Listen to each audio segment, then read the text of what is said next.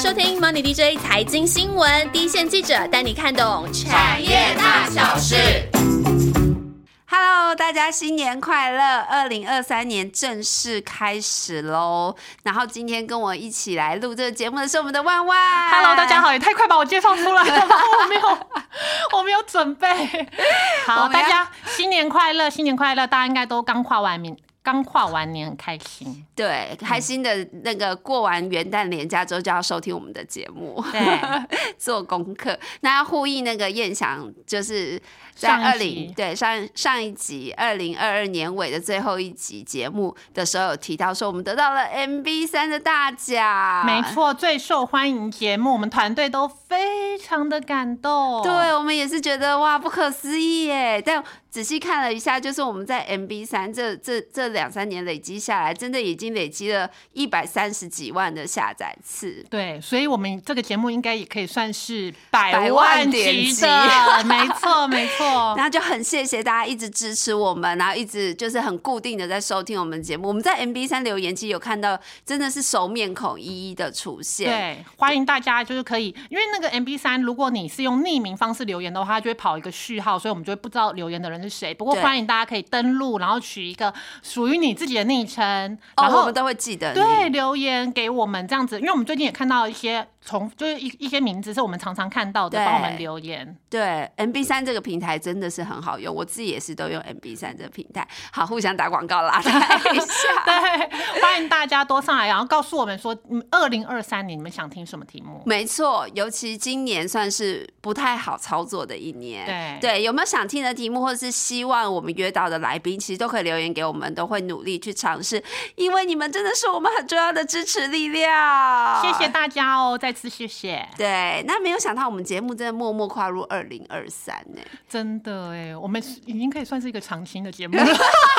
我们这长青树应该是因为好像去年其实很多 podcast 都有就停播了，或减少更新，但我们还是维持一周两集的频率。没错，对，那我们这节目开播是二零二零年九月，嗯，默默的其实也三年了。然后那一年呢，其实就是疫情开始的那一年。然后九月的时候呢，刚好就快到年尾了。然后我就记得那时候大家就开始了研调机构啊，或者是各个的报道，都开始出现一些什么疫后复苏概念股、后疫情时代走出去概念。然后在这两三年期间，我们确实我们这节目也做了 N 次。对对，譬如说旅游啊、观光啊、美食啊，以中都不想来上节目，不愿意 每次在跟以中讲到观光的时候，他都会瞪我们。对，他说他不想再谈这个节目。但妙的是，我跟万万今天要讨论的这个族群，过去真的从来没有单独一集讨论过，可是其实，在现在这个 timing 也蛮不错的。非常好。这对对对这时间点非常好，嗯哼因为要迎接一个大爆发了，嗯所以我们赶快请万万来介绍我们今天到底要讨论什么主题。对我们今天要聊的产业呢，其实跟我自己私下的娱乐活动也算是哎，还蛮有相关的，就是文创展演产业。哦所以我说对应到我自己的娱娱乐活动，可能就是说，哎、我平常还真的是个那个看文创人吗？也不是是个看演唱会的咖。哦，他是娱乐界的，喜欢演艺娱乐这这一块的生活。你现在大概台面上叫得出来的那个天王天后级的演唱会，我应该都有看过。无他论多真的对对万万真的很一线。那时候我记得瘦子才刚刚红，对他就立刻跟我们讲说，他最近觉得不错的艺人是瘦子。我们的整个团队一头雾水，说谁？毕竟我们的团队平均年龄有点高，不好意思，我是走在那个 你知道年轻人那一关时代的尖端不好意思他跳脱年龄对，。所以像很多那个天王天后就很难抢到票的那种，我好像几乎我都有去看过。对，所以他的脸书也很长，都是在那种看演唱会，会真。不好意思。嗯所以这个行这个产业，像我自己感受这几年是还蛮深的。嗯嗯像譬如说前过去三年嘛，因为疫情，那有一段时间可以是政府还有规定说，所有的演出跟商演活动都停止，大家都有印象啦，对不对？对那时候是连对啊小巨蛋什么都先关关闭，然后后来因为也不可能真的呃关大家关太久，后来可能陆续就可以，哎，譬如说戴口罩欣赏表演啊，或是有一些配套，譬如说你要实名制啊，或者是打疫苗才可以、嗯才可以入场，这样有稍微开放。但我相信大家应该都很可以理解啦，譬如说跟疫情之前呢、他可能一个记者。啊，一个歌手，一一个歌手可能他有一个巡回表演，海内外他可以办到二三二三十对场有这样这样嗯。来比的话，哎、疫情就一下归零。对那从今年九月开始呢，啊，去年啦，去年九月，因为现在已经是对二零二三年了，二对零二二年的九月开始，对对，从去呃去年九月开始就进一步解封嘛。对那其实像呃叶子啊，他们都可以感受到，哎，闷了三年。那从譬如说从去年年底开始到今年呃跨年呐、到农历年前，可能对尾牙各个尾牙真的复苏，真真的各个的邀约就不断。像去年刚开始，现在真的各个县市都有，譬如说自己的耶诞城，对对对对对，然后自己的跨年也是是各个县市都有，那都要请艺人啊。然后还有呃，譬如说呃，大型企业我们刚刚提到的尾牙，对对，开始，譬如说那个前几天我们的那个记者去尾牙，就譬如说有那个小天王周星驰周星哲的演唱啊，哦对，就可以看得出来很又越来越就发现艺人已经开始了啦，又回回归到要开始展演不断的，所以对对万万一开始还说这个时间点非常好，，对，因为刚好就是大旺季，真的，呃，通常过年前都是这种呃商演啊、演唱会啊，因为就真的很多跨年演唱会，或者是校园演唱会，更小的连学校办那种耶诞舞会，啊，对对对，没错，有有有，可能也都会请，比如说学生呃的情那个人艺人他们对学生那个族群特别喜欢的。对所以呢，如果说明年疫情或大大环境没有太大变化的话，嗯譬如说去年才才刚开始复苏嘛，可能场次都还不多演唱会。那如果明年回到正常，就等于说一年又可以回到哎，maybe 大大小小几几十十场场，对，都有可、嗯都有可能。所以在场次上可以看到比哎去年来说，应该就是会有倍数成长的空间。了解最近的新闻，真的我们都已经看到，就是什么五月天呐、阿令啊，哪一家请到，应该就现在应该开始。因为最近就是那个五月天跨年演唱会在办嘛，所以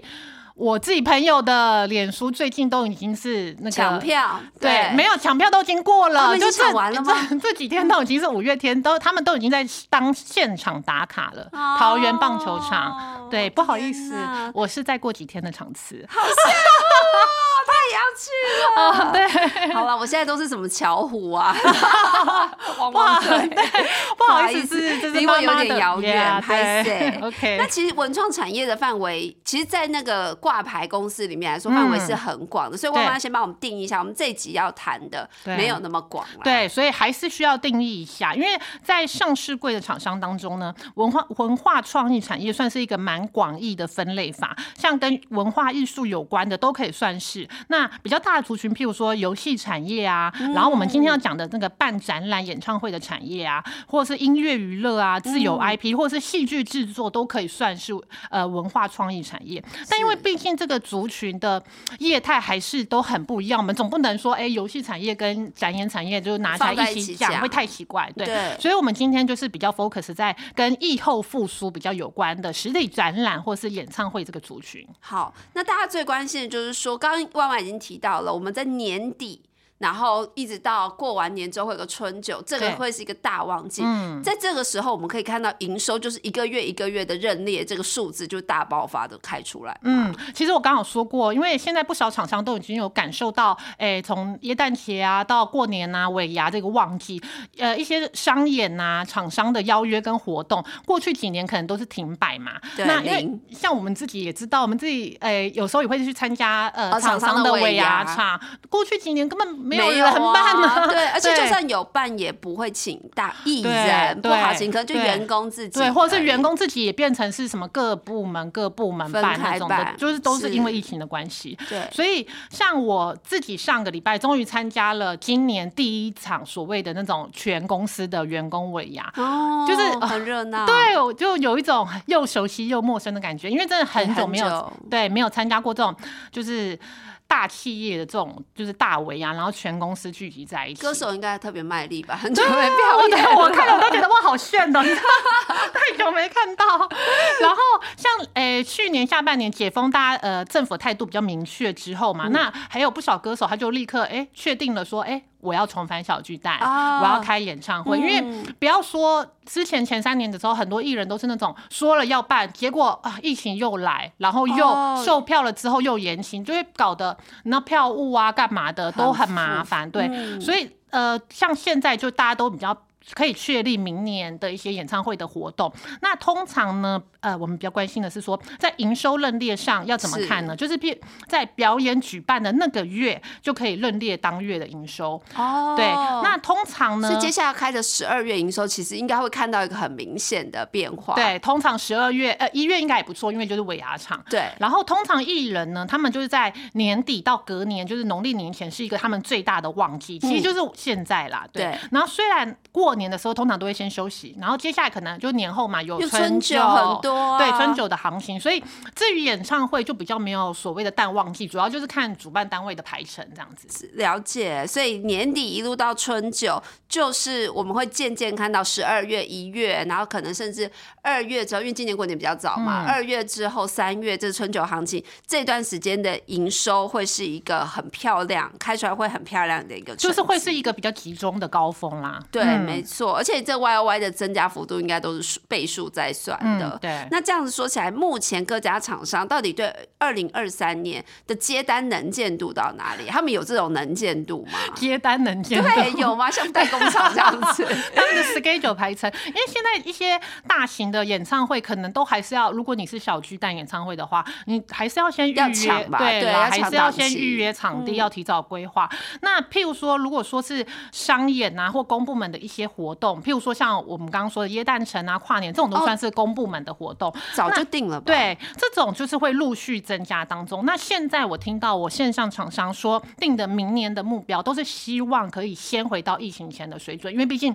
这几年变化太大，他们目前就哦先给自己定一个目标，就是至少希望可以回先回到疫情前的水准。没有说他们觉得会是，你知道吧？爆发，不能知道对，又不敢太积极，你知道吗？就是还是说，就先抓一个，就是先抓疫情前比较保守一点的抓法。可是以华研来说，他们二零二二年哦，譬如说二零二二年他，我们差不多九月才解封嘛，那他们全年才办了三场演唱会。哦可是如果说疫情前的时候，二零一九年的时候，他们海内外是可以办到三十多场。对啊、但是去年三场哎、但是他们其实，在疫情前可以办到三十多场，因为那时候也刚好了，他们有艺人是在做那种全球巡回演唱会。哦对，那但是正常的时候呢，如果说就算回到二零一八年，也差不多有十多场，但是跟十几二十场，对，跟跟去年的三场也都是好多倍的成长。了解。所以，那比较有在做演唱会的，还有他们还有一些什么样不一样的感受？对，那譬如说还有在做呃软硬体舞台设计的，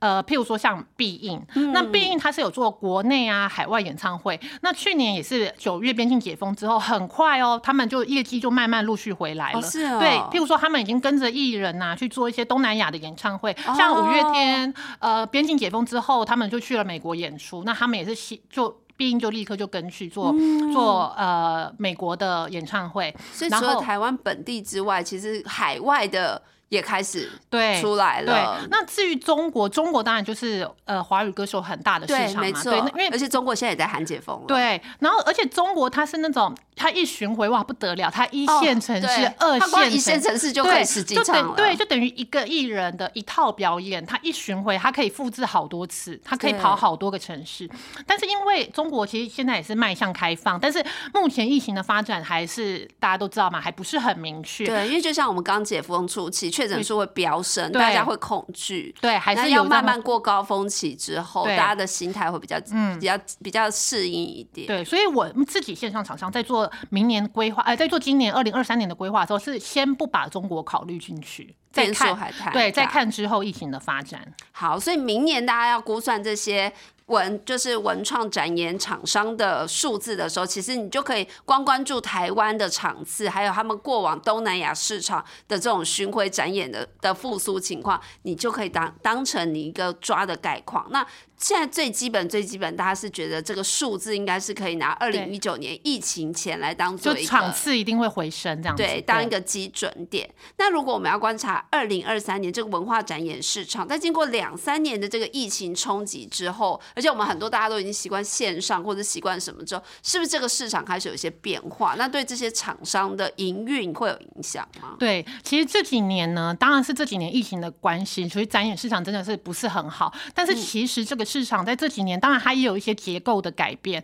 不一定是跟疫情有关啦，可能就是跟着。就是本来就在一直对变化趋势一直在发生着，所以就跟着这个时间一起在发酵。那我在我这边呢，可以归纳几个趋势或者是现象。第一个呢，大家可以观察得到的是，愿意付费看 live 表演的人变多了。哦对，就是而且年龄层变广。年龄层变广，对，哦。那我自己就我刚刚也有说嘛，我自己也是那个常在看演唱会的消费者之一。我自己现在真的觉得说，哇，现在真的是各个年龄层愿意来呃付费买票来看观赏就是表演的这种观这种消费者真的越来越多。嗯。以前以前我都觉得说啊，好像是只有那种铁粉呐、哦对。对，就是或是就是真的是大明星大歌手才会舍得买票听他的演唱会，对。不然可能就是哎、可能在家听听音乐啊，听听 CD 或者线上音乐就差不多。可是现在呢？大家一定想要到现场，对，现在大家如果说，哎、我对这个歌手，或者是对他的音乐或歌曲是有共鸣的，嗯譬如说这个歌手他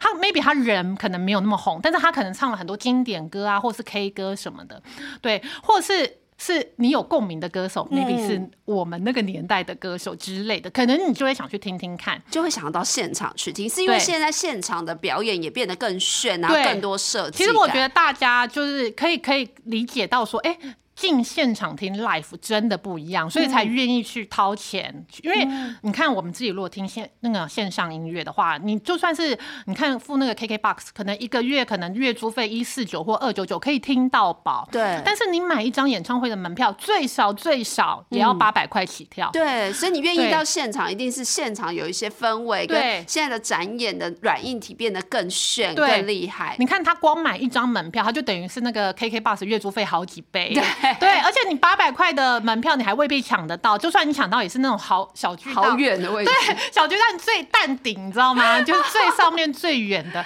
所以你看。就是票价这么贵，但都还是有人愿意去购买购票来听演唱会，代表说这个展演现的市场对是打开这个现场 live 演出的价值被听众所允许、被认可。嗯对，像最近呢，啊，我们这个圈子他又要讲一个很红，但我又没听过的团体，假的，你没听过太夸不张了。要这样说了。对，像我们最近最红的呢，最红的话题就是那个韩团 Black Pink，、哦，要在我听说讲抢的很厉害，对但我其实不认识。OK，就是要在高雄办演唱会。嗯那之前差不多十一月的时候呢，我就有一个上市贵公司的老板，他在预购之前，那时候都还没开始预购啊，嗯他就为了他的儿子到处奔波，到处问说，哎、哪里有没有买得到票？就到处找？国小啊，国小，对啊，到处找门路，对，可然后我们就问说，才发现说他儿子才国小，然后再发现说啊，听众都是一些国小、国中的小朋友，代表对，代表他们就是已经很。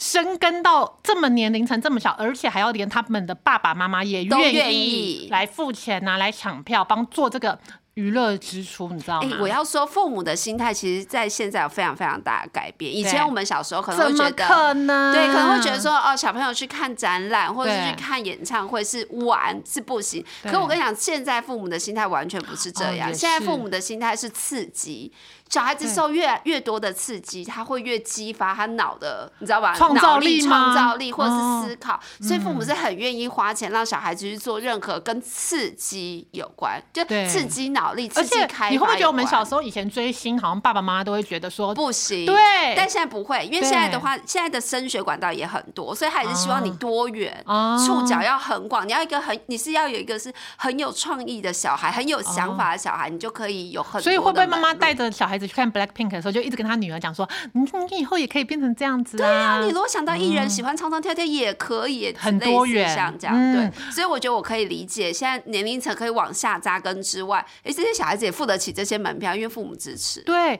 然后当然啦，这个例子是真的有点极端，因为韩团，因为这个团体真的很红，那然后真的就是啊，可能可以吸引对这么多小朋友，但是你也就可以看得出来说，哇，现在看实体演唱会这种 live 表演的年龄层有多广。对，然后人数变得很多，其实所以对对。这些展演团体都是有营运上的帮助对。的。，那然后第二个趋势呢，就是演唱会的这个市场的确就出现了分众化。那分众。对，过去可能这个市场的规模有限，那可以开演唱会，我担得起这个小巨蛋票房的，都是那种一线的天王天后，是哎，以或者是前能够偶像，对能登蛋的话是一种，你看以前那香港什么红磡演唱会，对。一辈子上一次好像就很了不起，现在就是狂上，就是真的都要有一定的票房实力，但是现在不一定是那种一线的歌手，或者是有很多粉丝那种偶像才可以。他可能是哎、他是实力派，他唱功很好，那现场的 live 的歌声很棒，或者是他有很多那种经典传唱的歌曲，那也会有他自己的一块市场。可能大家有想说抱着去享受一个晚上的音乐的现场音乐的心情，就也会去购票，然后来听他们的这样的演唱会。我讲个老派，陈升是不是这样？每年过年的时候，对，他是每年，然后他好也是有一个他自己很 niche 的市场。还有以前郭台铭都会抢那个谁的那个，将会吗？不是啦，他妈妈很喜欢那个那个艺人，好忘了蔡琴，蔡琴，对他为了他妈妈都会去抢蔡琴的耶。蔡琴已经基本上也是算是一线天后了啦。哦，对了，对，不好意思，她 是一一线天后，没错，她是一线没错。然后第三个趋势呢，就是这几年呢，这但是这个跟疫情没有关了，这是真的是跟。跟我们就是台湾的慢慢的发展，国内的这个表演场地越来越多样化，哦哦，对，哦供给也变多，那所以主办单位他可以选择的场地就变多。像之前呢、你就是要办演唱会，就是一个台北小巨蛋，对这个场地就太少。那之前最有名的一个事件呢，就是就是周杰伦他订不到台北小巨蛋，然后他在 IG 上面就是。就是不爽，他就是对，他就说连歌都订不到，对，他还一就就呛下说，那留着小巨蛋干嘛？因为那一 年真的小巨蛋的场次很满，然后可能官方就觉得说，哎、呃，可能要需要呃留给呃，就是可能就是因为。天，就可能留给还有待发展的一些新的艺人什么之类的，哦然后但是对，但是可能就就是忽略了歌，对，然后那个对。忽略了周杰伦，他可能就一度有有想说不开心这样子，所以就代表那时候我们的那个演表唱的演场地太少了，真的不够。选择不够多，对。导致所有的人都只能挤到小巨蛋去。没错，但是也不一定说所有的艺人都可以扛得起这个小巨蛋的票房嘛，因为他的座位有这么多，对，然后所以你要站上小巨蛋，你也要有一定的票房。就是保证才能赚钱呢、对对对，但这几年呢，陆续譬如说北流啊、高流嗯啊，就台北流行音乐中心这之类的，陆续开放之后，嗯之后可能那个大巨蛋也会加入，那就会让主办单位有更多的选择，那艺人也有更多可以发挥的舞台。也是哈，我就可以不用一定要坐满这么多人的艺人才能开演唱会。对我或许可以坐满北流的艺人，他也有他的一席之地。，对对对，因为。我其实我觉得有时候我自己去看啦，你你真的要去扛小巨蛋的票房，然后坐进去之后，哎，发现如果哎六成满，哦对啊，你知道那种主办单位跟歌手的压力都对很大。对，你你知道歌手如果看到现场座位空空的，你知道那种感觉，好像他自己也会没有那个表演的，你知道信心，对就就会有差。那如果哎、你不是那种真的可以扛得起票房那么多票房压力的，你去北流，他也是就是一个很不错的场地，然后座位数没有这么多，但是大家就是人，你知道满人有一种。满满的味道，对，那种感觉还是就是，我觉得还是比较激励人心。对对，那那第四个趋势呢，就真的是跟疫情有关了，嗯嗯嗯就是防疫成本这个支出。那从譬如说，从去年下半年到明年嘛，哎、到今年，就是从疫情。淡化之后，可能那个防疫成本就会大幅降低。那过去因为疫情的关系，就所以我们就是根本就没有海外演出这件事情。对但如果你要接待国外艺人或国外团体来台湾演出，那之前呢，我们就有规定说十四天的防疫旅馆啊，或 PCR 什么的，那这些开支都是要呃主办单位付对，没错，其实负担非常沉重。如果他一个团体有十数十个人来的话，例如谁啊？这这两年有谁办了像这样子？对，像去年那宽宏就办了两大百老汇音乐剧，一个是猫，哦一个是狮子王。那你知道音乐剧、百老汇音乐剧那个都就是都是国外的团体大团体来，哦然后舞者什么之类的，所以你看每一个他光是人都要一间。PCR 住防疫旅对馆，然后再帮他安排这些食宿。没，错，然后那时候，譬如说实名制啊，或者怎么样，还你还要再加派更多攻读生，你要去哦检查，然后看就是检查那个关呃了解一下入场的人，什么对 QR code 什么的。没错，所以、所以那时候防疫成本哦。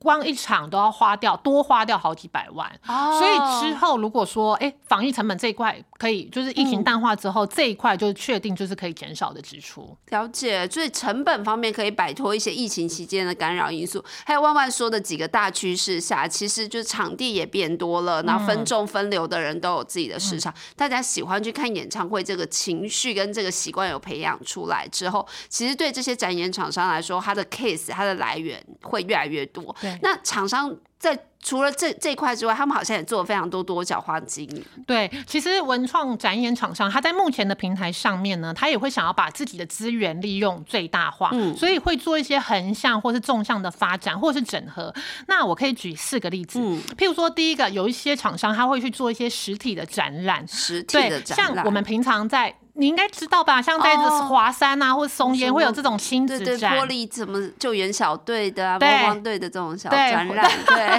你你是不是很想汪汪队？你一直在讲汪汪队。他们最近很着迷于汪汪队，然后或者是什么那个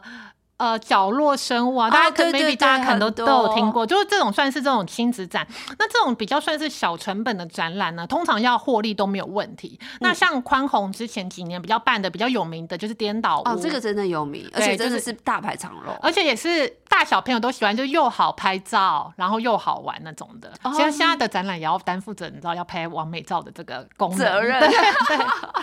那第、哦对，那第二个呢，它就是。第二个厂商，它多角化趋势呢，它可以从办演唱会，那跨到不同形式的表演，它都可以办。哦。譬如说，呃，做演唱会的厂商，譬如说必应，它也可以去做哎颁奖典礼的舞台啊，或三是金、金对钟、金马、金钟啊、金马奖、金曲奖啊，或者是其他那种 live show，或者是譬如说这几年的台北一零一的跨年演唱会的舞台啊，就这类哦，舞台软硬体也是必应在供应这样对对子，然后他就是不单纯只是做演唱会这样子，他就可以做一些哎，譬如说公部门的活动，他也可以去做这样哎，子。对，没错，公部门活动他也接不上。对啊，只要他要有舞台灯光需求的，所以他们都可以，就软硬体需求，他们都可以去去都可以接接这样子。嗯那第三个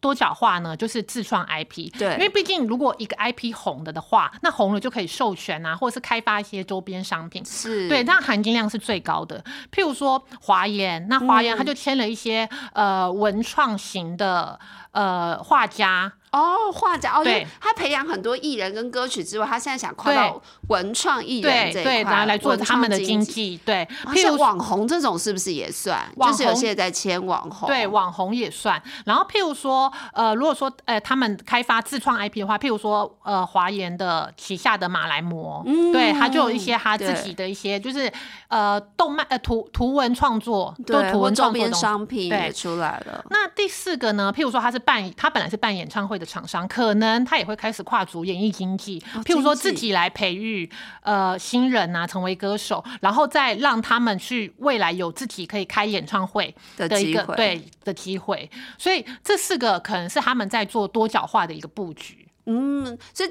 这些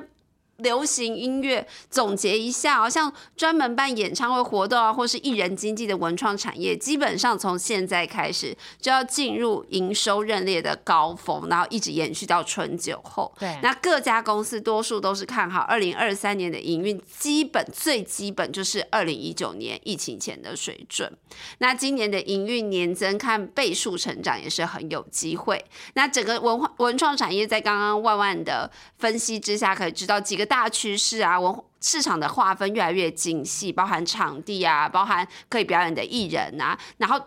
也因为这个划分越来越精细呢，能够吸引到进来看表演的人数啊，年龄层是越来越广。那厂商能够增加收入跟开演唱会，呃，可以可以开更多活动机会就更多。此外，他们还跨足了各种领域，去纵向或者是垂直的整合。那等于各家厂商可以赚的钱也就更多了。嗯，那个别公司未来会怎么发展？下一集节目万万就要替大家好好的一一剖析。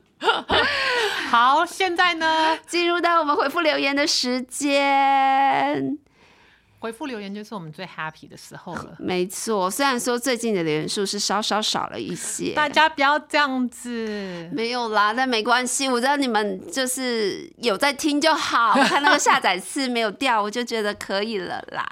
然后首先我们要来回这个 Run J，让 J 我们的好朋友，他说是新杰呢，他呼呼唤你，是欣姐，是欣姐。他说很久没听到我讲我的声音来讲实话这一集了。对，哎，他这还有听看我们的 DJ 咖啡，他说刚好跟南亚差不多时间播出。哦天哪，让 J 真的是我们全方位的粉丝，对啊，是我们全方位的好朋友。他说他加强了复习，然后说他觉得现在的市况可以开始着手针对一些景气比较低估的个股，或者景气在低档的个股来做一些布局，让这些投资也是很有效。哎，如果浪 J 是学生的话，他一定以前都是全校考第一名的。他真的好认真，好认真，他是全方面，可能我们都没有他那么认真。我觉得他嗯。继续加油，Run J，继续支持我们。对，谢谢 Run J。那另外 Run J 对我们就是最近生计这一集，他有讲，他说因为。这个升级股真的水很深，其实我也是，我觉得很多人对这个产业一直都很害怕。然后和燕翔这两集应该是真的有让大家觉得，哎，有一些升级股是真的，我们一般人也可以，而且也开始是真的有获利出来的，对，是有数字，然后有本一笔可以预期的。那让这也是提醒大家，完全不懂不能随意投入，因为市场上的消息真的太多了，找低本一笔可以守好下档的风险，这就是不错的选择。谢谢 Run J，还有他每次都会有自己一个注记，对，精髓的点点出我们的那个，然后再来的话要回我们 MB 三的好朋友，这位跳跳虎就是万万刚说，对，哎，最近真的很常看到跳跳虎的留言呢，谢谢你，谢谢跳跳虎，他在我们实话这集还有最近的神迹都有。给我们留言，他说非常详尽又有料来宾，这个大来宾真的是燕翔特别去赏请来的。对对，在产业很有名。那另外有很多好朋友都帮我们回了一些 good 啊赞啊，有听有懂啊，谢谢你们有听得懂我们的艰深的题目，尽量浅显易懂的表达给大家听。那二零二三年我们团队的新希望。什么样？你要公布你的新希望了吗？没有，不好意思，这是我个人秘密。我们的新希望当然还是希望可以有更多的听众来支持我们啊。对呀，我们在新的一年度可能又可以增加个一百集的节目，对不对？对，那怎么样？我们就是朝两百下载的那个两百五。哦，这个目标前进，希望大家支持我们哦，让我们在二零二三年尾的时候重重新体检，可以达成目标，这样。好，谢谢大家，谢谢，拜拜，拜拜。